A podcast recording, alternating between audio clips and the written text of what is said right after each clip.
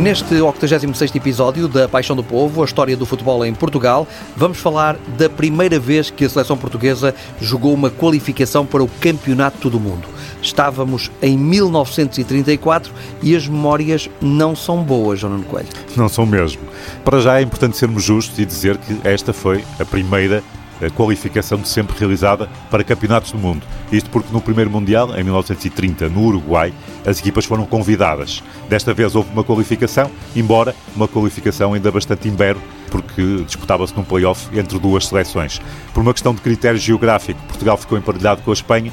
A Espanha, que era teoricamente mais forte que Portugal, já tinha um campeonato nacional de todos contra todos a duas voltas desde 1929. Portugal ainda continuava a jogar um campeonato de Portugal disputado como se fosse uma taça, a eliminar, e acabou por pagar esse preço a 11 de março de 1934, quando em Madrid perdeu por 9-0 com a seleção espanhola.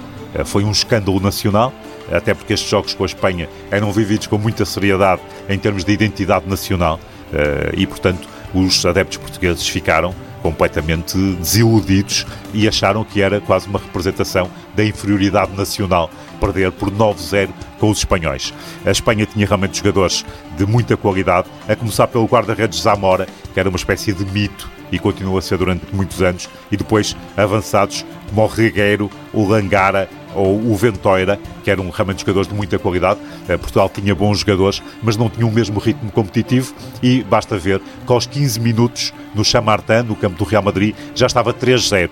As coisas correram tão mal que o selecionador nacional, Ribeiro dos Reis, acabou por substituir o guarda-redes o Soares dos Reis, que teve uma indisposição, talvez por estar a sofrer tantos golos, entrou para o seu lugar o Augusto Amaro e os adeptos espanhóis, felizes e divertidos com a lição que estavam a dar aos portugueses, começaram a gritar para o treinador português ponga los dois, ou seja, ponha os dois, referindo-se aos guarda-redes, porque se calhar era a única forma de Portugal não sofrer tantos golos. Nos últimos minutos, então, foi a desgraça total, o marcador chegou a 9-0 e isto levou a que se tivesse que repensar o, o, futebol em Portugal, criando mesmo a tal liga todos contra todos no ano seguinte para dar maior competitividade.